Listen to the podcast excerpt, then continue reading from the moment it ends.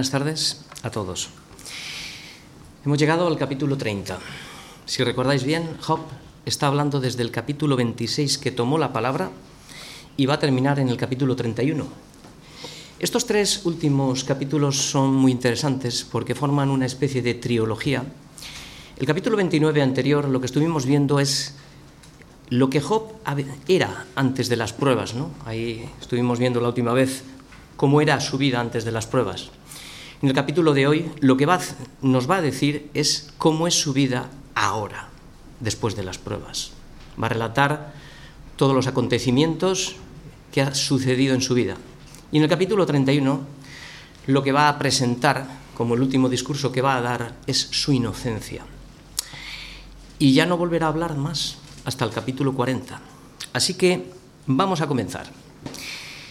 Así que, como acabo de decir en el capítulo anterior, Job, lo que quiso mostrar fue cómo era su vida antes de la prueba.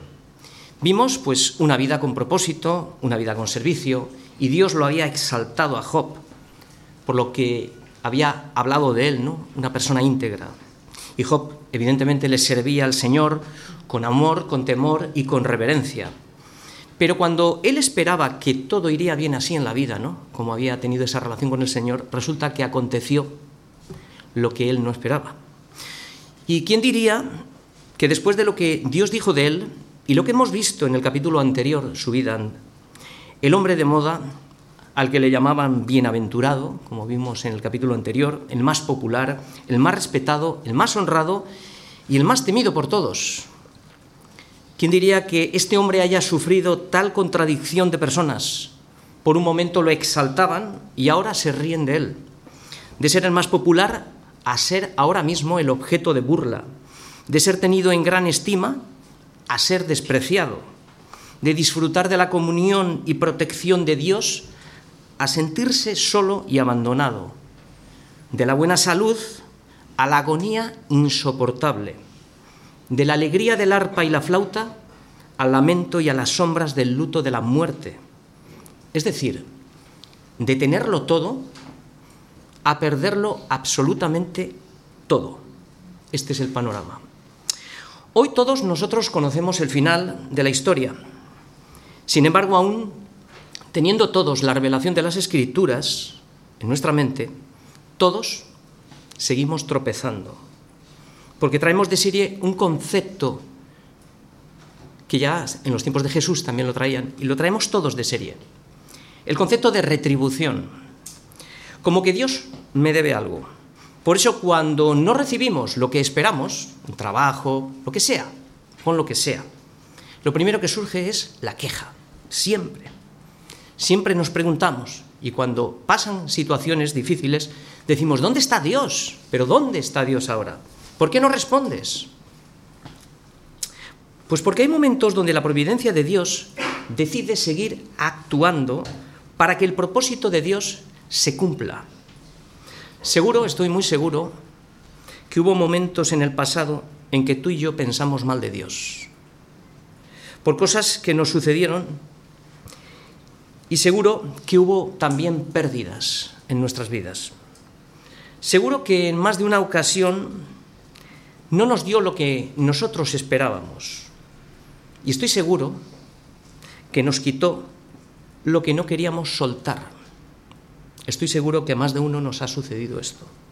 Lo que sí sabemos es que todos estos aparentes males Dios los encaminó para bien, para ver lo que hoy vemos, para mantener con vida a muchos de nosotros hoy. Y es que acontecen cosas según la providencia de Dios, y acontecen cosas para preservar a su pueblo. Si la providencia de Dios no hubiera permitido que José hubiese sido vendido a los ismaelitas, millones de personas hubiesen muerto en Egipto de hambruna y también el pueblo de Israel. Y si Cristo no hubiera venido al mundo para dar su vida en rescate por la tuya y por la mía, hoy no estaríamos aquí. Hoy estaríamos tú y yo condenados. Así que hoy Hobbes, nos va a recordar que el camino hasta llegar a nuestro destino está lleno de tribulaciones y dificultades. Ahora se encuentra eh, Job en uno de los peores momentos de la prueba. Experimenta un sufrimiento de derrota en su estado físico, en su estado emocional y en su estado espiritual. Ahora mismo, en el capítulo de hoy, lo vamos a ver rodeado de todos los que le aborrecen. Solo se acercan a él para reírse, burlarse y escupirle a la cara. Por un momento ha perdido toda la esperanza de vida y se ve morir. Y la paradoja es que su lámpara no ha perdido el aceite. Su fe sigue brillando. Aún en su equivocación, como veremos hoy, de culpar a Dios, pero no ha dejado de clamar hasta el último aliento de su boca. Y Dios no le ha soltado de su mano, ¿sabéis por qué? Porque es un hijo amado. Y aunque ahora no lo vea Job, aunque ahora no le sienta, Dios es fiel, como hemos escuchado hoy. Pues muy bien, esta es, digamos, un, un resumen de todo lo que vamos a ver hoy. Ahora lo vamos a ver, vamos a leer todos los versículos, tenemos 31 versículos, vamos a poner el sentido en todos los versículos para que nos introduzcamos en la escena. Y comenzamos desde el versículo 1 hasta el versículo 31. Y dice así, comienza Job hablando, pero ahora se ríen de mí los más jóvenes que yo, a cuyos padres yo desdeñara poner con los perros de mi ganado. ¿Y de qué me serviría ni aun la fuerza de sus manos? Pues no tienen fuerza alguna. Por causa de la pobreza y del hambre andaban solos, huían a la soledad, al lugar tenebroso asolado y desierto. recogían malvas entre los arbustos y raíces de nebro para calentarse. Eran arrojados de entre las gentes y todos les daban grita como tras el ladrón.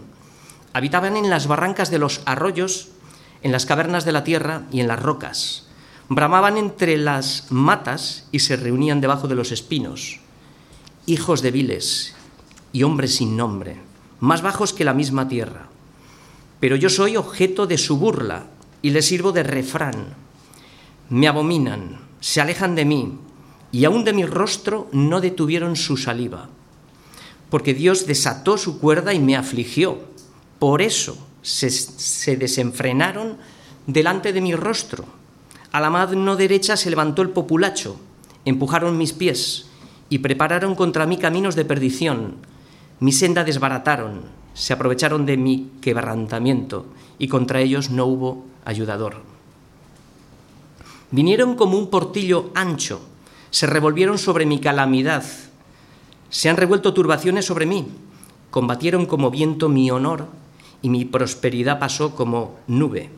Y ahora mi alma está derramada en mí, días de aflicción se apoderan de mí, la noche taladra mis huesos y los dolores que me roen no reposan.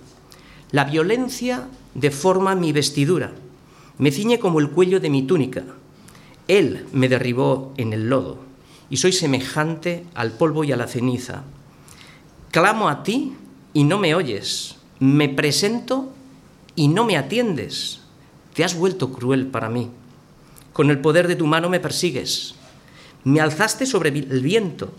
Me hiciste cabalgar en él y disolviste mi sustancia, porque yo sé que me conduces a la muerte y a la casa determinada a todo viviente. Mas Él no extenderá la mano sobre el sepulcro. ¿Clamarán los sepultados cuando Él los quebrantare? ¿No lloré yo al afligido y mi alma no se entristeció sobre el menesteroso? Cuando esperaba yo el bien, entonces vino el mal, y cuando esperaba luz, vino la oscuridad. Mis entrañas se agitan y no reposan. Días de aflicción me han sobrecogido. Ando ennegrecido y no por el sol. Me he levantado en la congregación y clamado. He venido a ser hermano de chacales y compañero de avestruces. Mi piel se ha, ennegrecido y se me cae, y mis huesos arden de calor. Se ha cambiado mi arpa en luto y mi flauta en voz de lamentadores porque cuando esperaba el bien, entonces me vino el mal. Job 30. He preparado el siguiente esquema en el que veremos cuatro escenas de las tribulaciones que Job enfrentó. Y lo he titulado así, el esquema. En los versículos del 1 al 8, la primera tribulación, aunque en todas está afligido, afligido, afligido por el desprecio y la burla. En los versículos del 9 al 15, le vamos a ver acosado, perseguido por sus amigos. Los versículos del 16 al 23 le vamos, vamos a ver cómo está sintiendo no solo el abandono de la sociedad, sino está sintiendo el abandono de Dios. Y en los versículos del 24 al 31 le vemos, finalmente le vemos abatido por el desánimo que tiene encima y la tristeza. Eso es lo que vamos a ver hoy. El objetivo a seguir va a ser aprender a aceptar en nuestras vidas la providencia de Dios, sea cual sea, poniendo toda nuestra confianza en Él, aun cuando nuestras expectativas se vean frustradas por el dolor de las pruebas. Ese es el objetivo de hoy. Así que vamos a comenzar con los primeros versículos que acabo de leer del 1 al 8. Lo titulamos Afligido. Estamos viendo que pasa de la alabanza a la humillación. Por tanto, bueno, los versículos los tenemos ahí, no los vamos a repetir para no alargar mucho. Los tenéis en pantalla. Job regresa del pasado feliz al tiempo presente. Y este es un capítulo que está lleno, como hemos visto, lleno de contrastes. Y lleno de contrastes igual que la vida nuestra. Está completamente llena de contrastes. Lo importante es lo siguiente. Es que en medio de las turbulencias no perdamos el objetivo para llegar a la meta, que es de lo que hablamos siempre, tener una meta definida. Pero tampoco tenemos que perder de vista el objetivo del enemigo que nos quiere destruir. Si tres veces Job repite la palabra pero ahora en los versículos 1, 6, o sea, 1, 9 y 16, será por algo.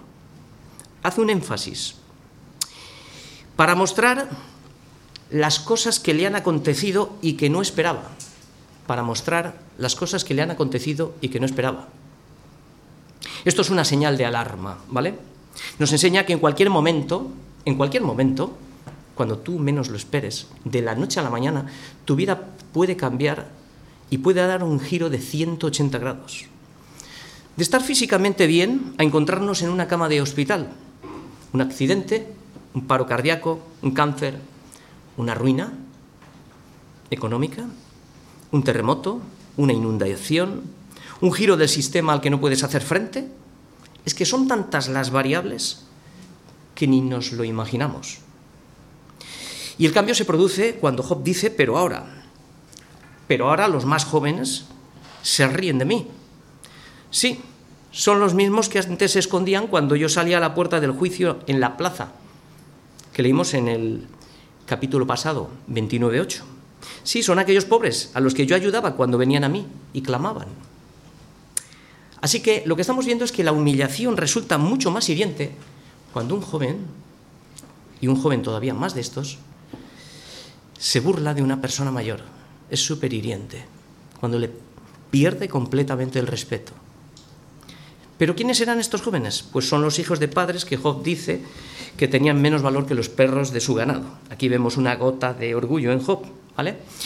¿Y quién eran estos? Pues Job los describe, dicen que eran la chusma de la sociedad, muchachos hambrientos, andaban en lugares desiertos, comían verduras silvestres entre los, entre los arbustos, eran ladrones que cuando los veían los echaban de la ciudad, habitaban en barrancos y en cuevas, gritaban como animales, eran hijos de viles, insensatos, sin nombre.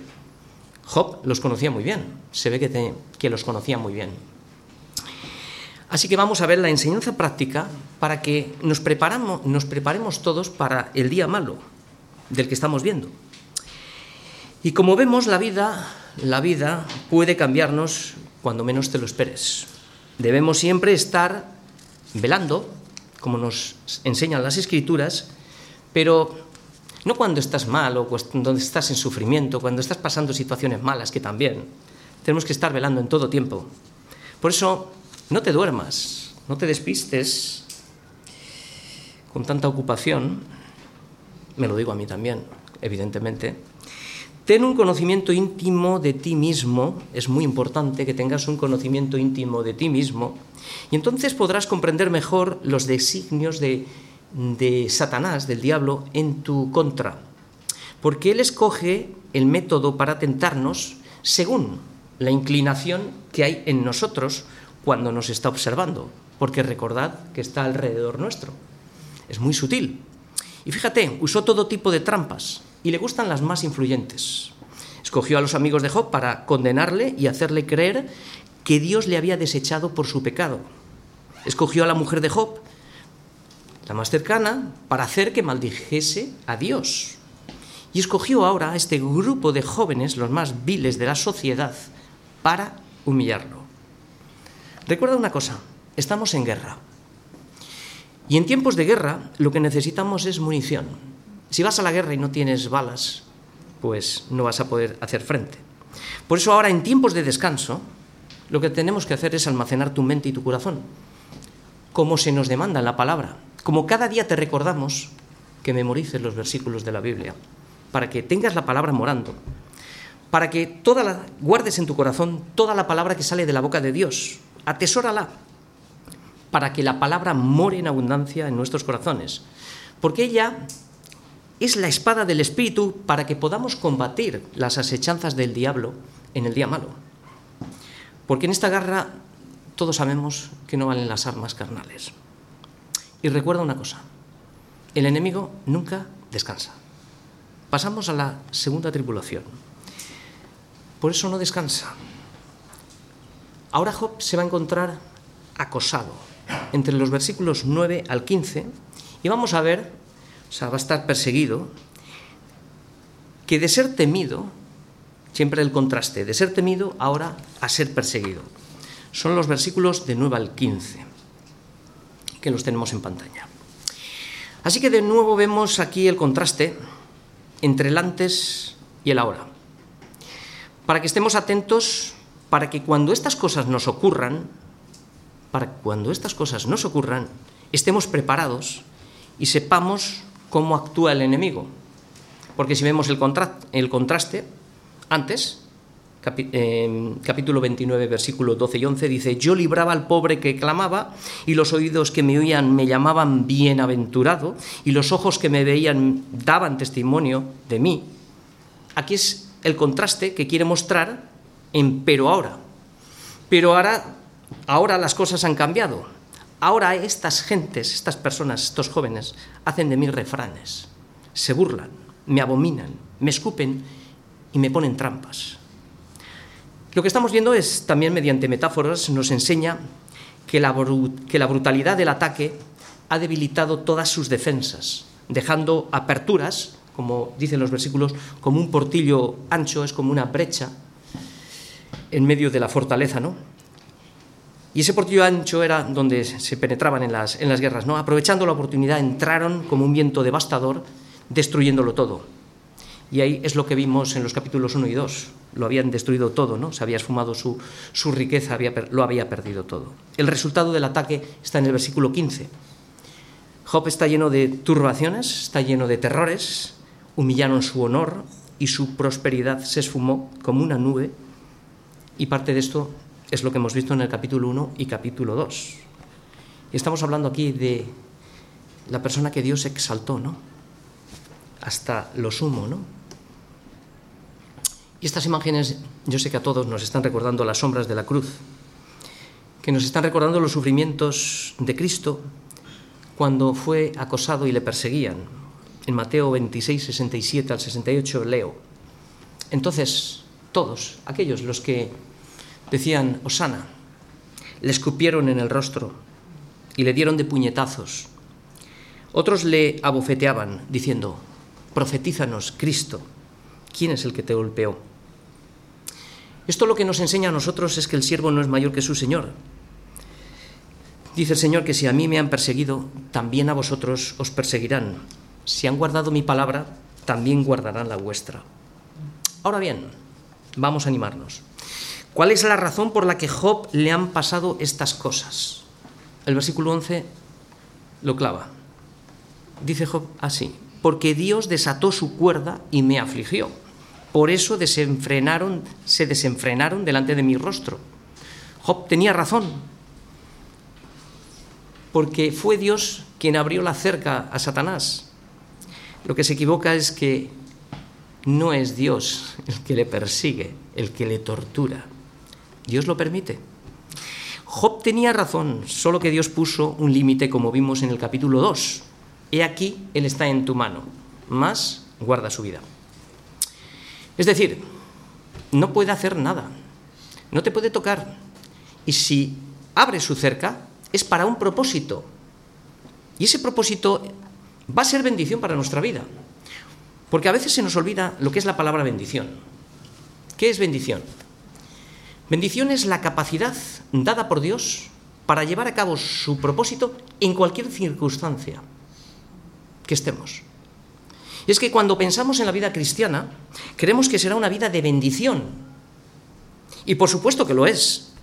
Qué mayor bendición es haber sido rescatados de la esclavitud del pecado y disfrutar de la verdadera libertad en Cristo Jesús, la que Dios nos ha concedido en Él. El problema es cuando pensamos que bendición significa bienestar, prosperidad, buena salud. Y por supuesto que lo, son grandes bendiciones que Dios te da, pero Dios te las da y me las da para que las disfrutemos en Cristo.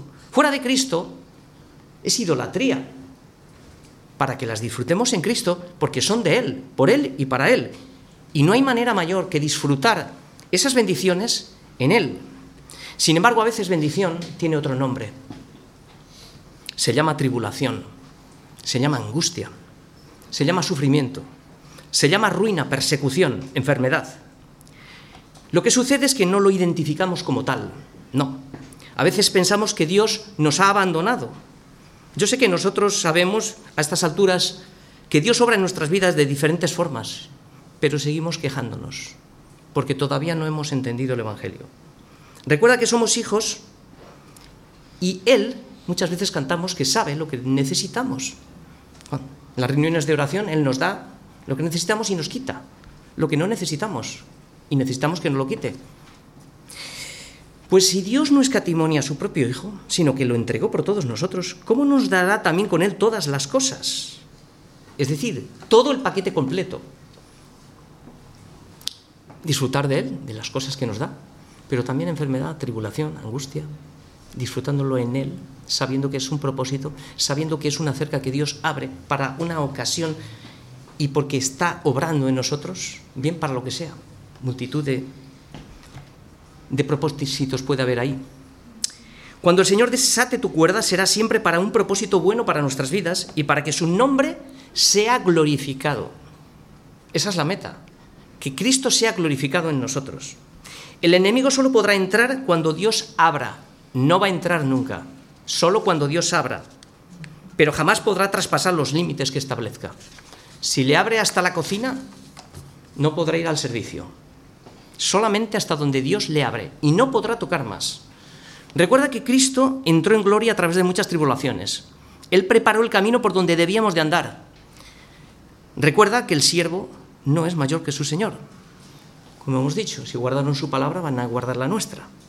Así que hoy la predicación no es para desalentar, ¿no? La predicación es para animar, a través de la exposición de la palabra, para confirmar la fe de nuestros hermanos, como hizo Pablo después de haber sido apedreado en Listra, volvió y regresó para confirmar la fe de ellos, porque estaban desanimados.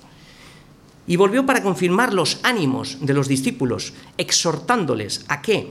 A que permaneciesen en la fe, que no se dieran la vuelta, que permaneciesen en la fe, diciéndoles, es necesario, necesario, no igual a lo no, no es necesario que a través de muchas tribulaciones entremos en el reino de Dios.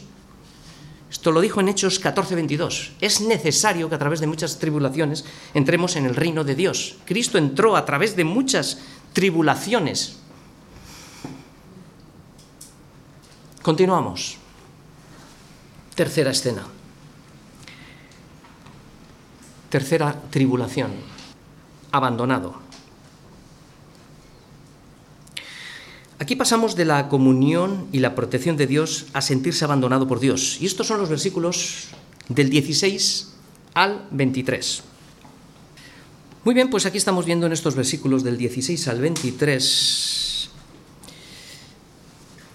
el estado de Job es supercrítico. Cuando el dolor aumenta, las defensas se debilitan, pero solo la fe permanece. Hay momentos que seguro a ti también te habrá pasado que has dudado de Dios y has llegado a pensar que te ha abandonado. Seguro que lo has pensado, yo también. Y peor aún, que es tu enemigo, que te persigue, que te quiere matar, como ahora Job le está pasando en estos versículos. Y si, claro, me pregunto, si le pasó a él, cuanto más a nosotros, ¿no? Estos síntomas son los efectos secundarios del veneno que Satanás puso en su cuerpo. Una enfermedad, un tipo elefantitis, una especie de lepra que dice que le agarra por el cuello, le comprime, le deshace, ¿no? Y también de todos los ataques, como estamos viendo, lo han debilitado completamente. Como hemos dicho, Satanás no ha traspasado los límites, su fe y su vida está intacta. ¿Qué es lo que el enemigo ha conseguido hasta ahora? Vamos a hacer un recuento de lo que el enemigo ha conseguido en esta batalla de momento. Pues de momento ha conseguido que Job culpe a Dios. Un error. Que el sufrimiento carezca de sentido. Esto es peligroso. Que aumente la desesperación. Es muy peligroso también. Que aumente el dolor y se multiplique. Y podríamos decir, buena jugada, buena jugada del diablo. Lo que tenemos que entender que cuando el sufrimiento pierde el sentido y el propósito, entonces carece de valor y el dolor crece y se multiplica. Un psicoanalista llamado Víctor Frank, que sobrevivió al holocausto, dijo que la desesperación más grande que una persona puede llegar a experimentar es el sufrimiento sin sentido es la mayor desesperación que podemos llegar a experimentar. Pero nosotros ahora sabemos que las pruebas y el sufrimiento tiene sentido, porque de la misma manera que Dios decretó la prueba para un propósito bueno, también decretó los medios para salir de ella, cuando el propósito haya sido cumplido, evidentemente. ¿Cómo funciona? Pues mira, es imposible de explicar. Piensa en una planta. Tú aceptas el crecimiento de la planta. No sabes cómo, sin conocer el milagro y el proceso en el interior de la tierra. De la misma manera nosotros aceptamos que la responsabilidad humana encaja perfectamente con sus decretos y su soberanía. ¿Cómo? No te lo puedo explicar. Pues no nos ha sobrevenido ninguna tentación que no sea humana, pero fiel es Dios, que no nos va a dejar ser tentados más de lo que podéis resistir sino que dará también, juntamente con la tentación, la salida para que podáis soportar. Así que estamos viendo que para el, que para el, cristiano el sufrimiento sí tiene sentido. Y Dios pone las pruebas, también los medios para soportar, para soportar la prueba. Esto es soberanía de Dios y la responsabilidad humana. Y la vamos a ver, la responsabilidad humana, en el versículo 20, cuando Job clama aunque está diciendo que la ha abandonado, aunque está diciendo no siento, no te veo, no siento tu presencia, pero esto es la fe. La fe obra. Y no obra porque si hoy siento, mañana no siento. Aunque exclama, no te siento, Señor. Esto es una manera de orar con el Señor. Es una manera de clamar. Es una manera de expresar lo, lo que hay dentro de ti. Y esa oración a Dios le gusta. Clamo a ti, no me oyes. Los salmos están llenos de esto. Me presento y no me atiendes. Esta es nuestra responsabilidad, orar. El creyente ora. Y cuando ora, el clamor del creyente penetra en el corazón del mismo Dios, porque Él también ha decretado obrar en el contexto de nuestras oraciones. Por tanto, cuando Dios decreta que algo ocurra, Él también decreta los medios a través de los cuales otras cosas van a suceder. Vas a interceder en la oración, vas... En fin, son tantas las cosas que pueden suceder. Así que tanto el efecto como la causa forman parte del decreto y de la soberanía de Dios. Por tanto, dice Pablo, amados, no sorprendáis, no te sorprendas por el fuego de la prueba, que te ha sobrevenido de repente, cuando tú esperabas bienes y te han venido males. como si alguna cosa extraña te aconteciese. No, ya lo estás viendo en Job, lo vemos en toda la Biblia y lo hemos visto en nuestro Señor Jesucristo. Sino gozaos, como dice el apóstol Santiago también, gozaos por cuanto sois participantes de los padecimientos de Cristo. Esto es algo que no entendemos, pero es un privilegio. Para que también en la revelación de su gloria os gocéis con gran alegría. Así que estamos viendo que Job está en el proceso de la prueba todavía. Su experiencia, lo que estamos leyendo ahora mismo, confirma nuestros ánimos. ¿Por qué? Porque nosotros ya sabemos el fin. Sabemos que Dios es muy misericordioso y compasivo. Como dice Santiago Así que ni un Job estamos viendo que nunca sufrió literalmente el abandono del Padre.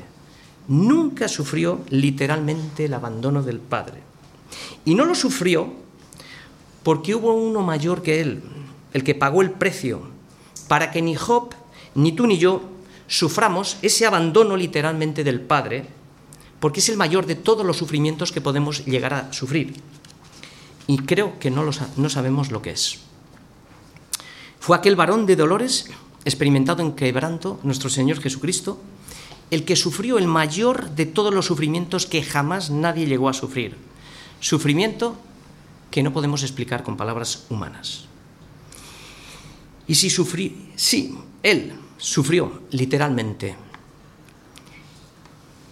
Él sufrió el abandono del Padre cuando estaba en la cruz. Cerca de la hora novena, Jesús clamó a gran voz y dijo, Elí, Elí, lama sabactani. Esto es, Dios mío, Dios mío, ¿por qué me has desamparado? Aquí fue cuando Cristo estaba reconciliándonos con Dios, cuando estaba pagando la deuda de nuestros pecados, cuando Dios, cuando el Padre vio al Hijo y vio todas nuestras maldades, retiró su vista de él y cargó su ira sobre su propio hijo. Así fue. Su sacrificio sí tuvo sentido y propósito. Soportó la cruz sin importarle la vergüenza que la cruz representaba. Era lo más vergonzoso. Y debido al gozo que le esperaba, ¿cuál era? Congregar a todos los hijos de Dios que estaban dispersos, de los cuales hoy somos nosotros también. Juan 5, 52. Así que mira si tuvo sentido el propósito, que tú y yo estábamos dispersos, pero debido a su sacrificio, hoy estamos en Cristo Jesús, Señor nuestro. Amén. Continuamos con la última escena, más tribulaciones para confirmar nuestros ánimos. En vez de ver lo negativo, lo vamos a ver positivo en nuestras vidas. Es la cuarta, la cuarta parte, abatido. Job está ahora abatido. Los versículos son del 24 al 31 y cuando esperaba bendición, dice Job, me vino maldición. En estos versículos finales, Job resume todo lo que ha dicho en un solo versículo. Cuando esperaba yo el bien, entonces me vinieron todos estos males que os estoy contando, ¿no? Cuando yo esperaba la luz, esperaba que Dios me hablara, me vino oscuridad. Así que estamos viendo en este versículo una decepción terrible. Después de sentirse abandonado, el siguiente estado es decepción y esto agrava el problema. Yo no sé si tú te has sentido alguna vez decepcionado, pero es lo peor que hay, ¿no? Cuando estás esperando algo de alguien que tú esperabas que no te iba a fallar y te ha decepcionado, deja una huella muy grave en tu corazón. Y esto agrava el problema, aumenta la tristeza y se pierde la sensación de seguridad. Es como si le dijéramos a Dios, todo el trabajo y el servicio que con amor hice para ti todos los años de mi vida han sido en vano. Aunque sabemos que todas las obras que nosotros hemos hecho son las que Dios preparó para que anduviésemos en ellas. Y esas fueron en Cristo. Entonces, ¿para qué ha servido mi servicio? Imagínate lo que está diciendo Job. ¿Para qué ha servido mi servicio? Capítulo 3. ¿Para qué ¿Para qué sirvió que enseñara a muchos, que fortaleciera las manos débiles, que enderezara al que tropezaba, que esforzara las rodillas que decaían? O lo que dijo en el, en el capítulo 29. ¿Para qué sirvió que librara al pobre que clamaba, al huérfano que carecía de ayudador, ¿De qué sirvió animar al que se iba a perder o ayudar a la viuda o ayudar a los menesterosos? ¿De qué sirvió librar a los oprimidos? Este es el lamento. Esto es lo que está entre líneas, el fondo. Y este es el trabajo que hacemos en la empresa todos del Señor, la iglesia. Y fuera de la iglesia también. Predicar, enseñar, discipular, animar, fortalecer a los creyentes. Pero las cosas pueden cambiar de la noche a la mañana. Y cuando nosotros, con todo lo que estamos haciendo para el Señor, esperamos que el Señor nos bendiga, esperamos que recibamos bienes, esperamos que nos dé el trabajo que queremos, esperamos que nos dé la novia o el novio que queremos, esperamos eso, ¿no? Y resulta que vienen pruebas. A veces, igual que Job, queremos recibir las recompensas aquí y ahora. El concepto de retribución. ¿Por qué no me das lo que te pido? Dios ha prometido que pagará cada uno conforme a su obra. Recuerda esto bien. Pero no será aquí. Estoy hablando de Romanos 2.6 y Mateo 26.27. En el contexto está hablando de las recompensas finales cuando estemos con Él. Ahora aquí la obra, la fe, obra por amor. Por supuesto que el trabajo de Job no fue en vano. 42 capítulos ocupan dentro del canon de las escrituras. Fíjate si tuvo sentido y propósito en todas las generaciones postreras, como a nosotros hoy nos está confirmando en la fe, ¿no? Y el apóstol Pablo anima a los corintios, como hoy nosotros os animamos a vosotros, hoy dice, así que hermanos míos, estad firmes y constantes, creciendo en la obra del Señor, sabiendo que vuestro trabajo en el Señor no es en vano. Quédate con la palabra. No es en vano. Tu trabajo en el Señor no es en vano. Yo quiero animarte, sí, quiero animarte porque para que no te decepciones en medio de la prueba, para que no te decepciones en medio de la prueba y para que no digas, ¿para qué sirve lo que hago? Tu trabajo hecho en el Señor no es en vano, hay recompensas. El Señor no se olvida, no se olvida de ninguna. Porque la misma decepción la sintió Asaf. En el Salmo 73 se decepcionó, igual que Job, y dijo, verdaderamente he limpiado mi corazón y he lavado mis manos en inocencia, pues he sido azotado todo el día y castigado todas las mañanas. ¿Ves? Hice bienes y yo recibí males. Es como si nosotros dijéramos hoy a Dios, ¿de qué nos ha servido el trabajo y el esfuerzo que hemos hecho durante todos estos años? ¿De qué nos ha servido? ¿Predicar? ¿Discipular? ¿Animar? ¿Enseñar? ¿Montar la iglesia? ¿Difundir las predicaciones por los medios digitales? ¿Pastorear? ¿Aconsejar? ¿Animar a los de poco ánimo? ¿Discipular a los niños de la escuela dominical? ¿Proteger las ovejas de los lobos? ¿Levantar al que está caído? ¿Buscar a la oveja perdida? ¿De qué nos ha servido todo este trabajo? Si ahora tengo un cáncer o estoy en un hospital o no sé, ¿de qué me sirve? Muchos partieron sin haber recibido las recompensas aquí. No te desanimes. Cuando te vengan males o cuando no veas el fruto de tu trabajo aquí y ahora, recuerda que Dios no decepciona jamás a nadie. Somos nosotros quienes nos decepcionamos por la impaciencia y la falta de conocimiento. Dios permite que ocurran cosas inesperadas en nuestras vidas y atiende bien. Crea circunstancias y acontecimientos cuando son necesarios. También provoca situaciones para que los pecados ocultos que tú no ves salgan a la luz, como estamos viendo ahora mismo en Job. Estamos viendo justificación propia, estamos viendo orgullo, a veces jactancia, otras veces enojo y también culpa a Dios. Y estamos hablando de una persona que era íntegra, íntegra, pero no sin pecado. Es muy diferente. También permite que haya pérdidas en nuestra vida.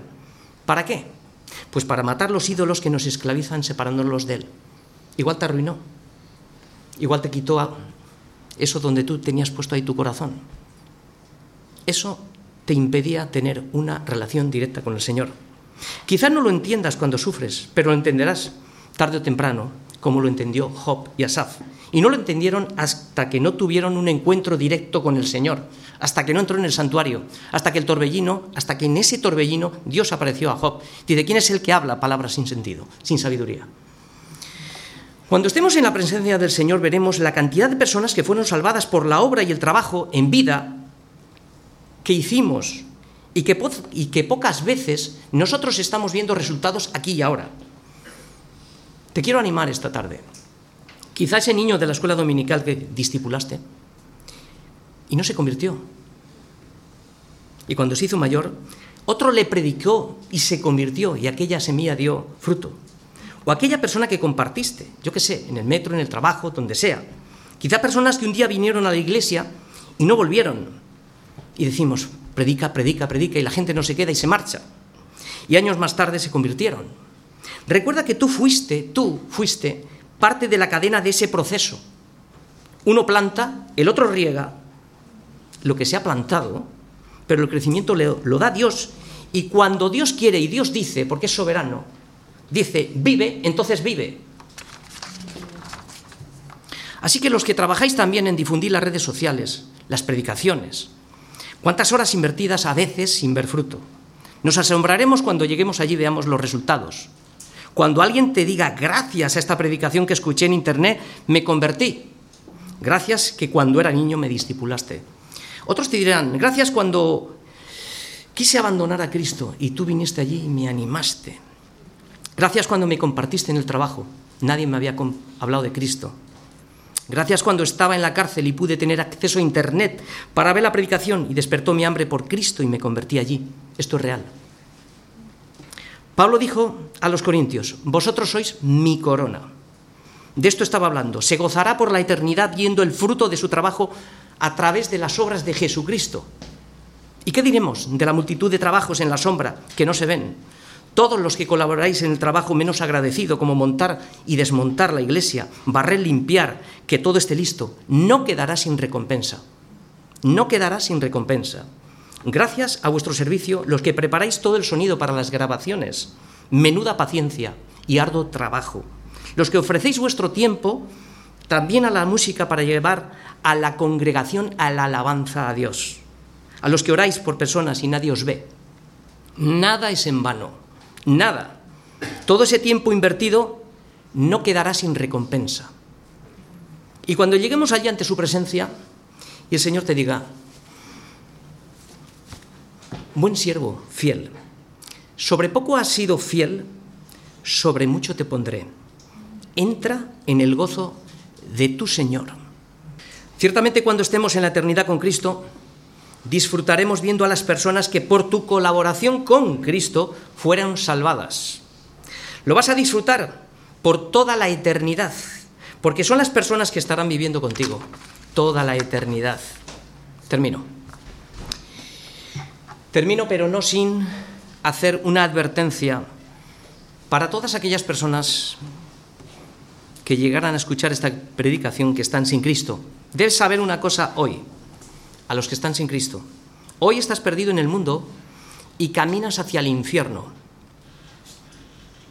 Y si no te arrepientes, lo único que vas a acumular en tu vida es ira para el día de la ira. Es decir, que todas tus obras, todos los años que vivas sin Cristo, sumarán en tu contra.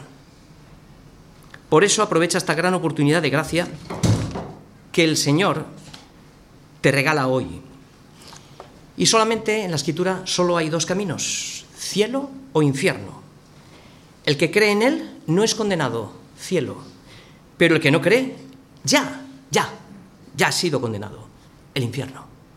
Solamente hay dos caminos.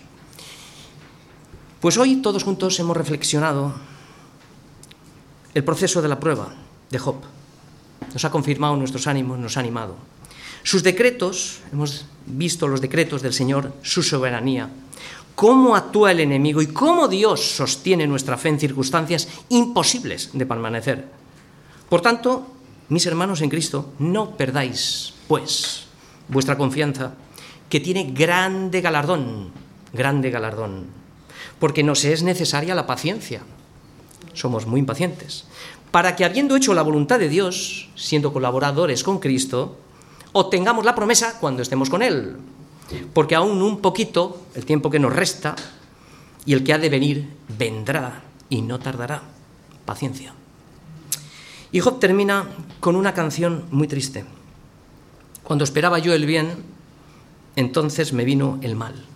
Lo dice en el versículo 31. Y tienen las mismas connotaciones que el título. Es similar cuando... Dice así,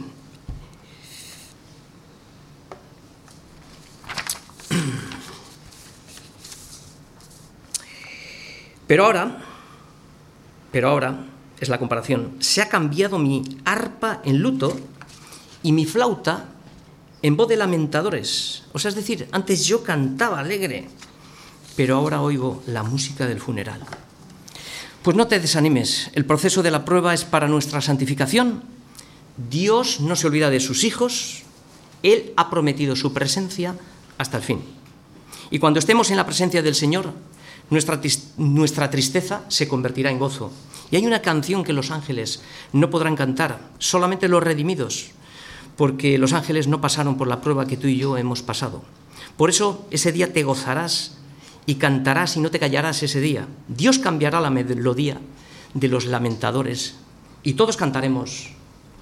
Has cambiado mi lamento en baile, desataste mi cilicio y me ceñiste de alegría.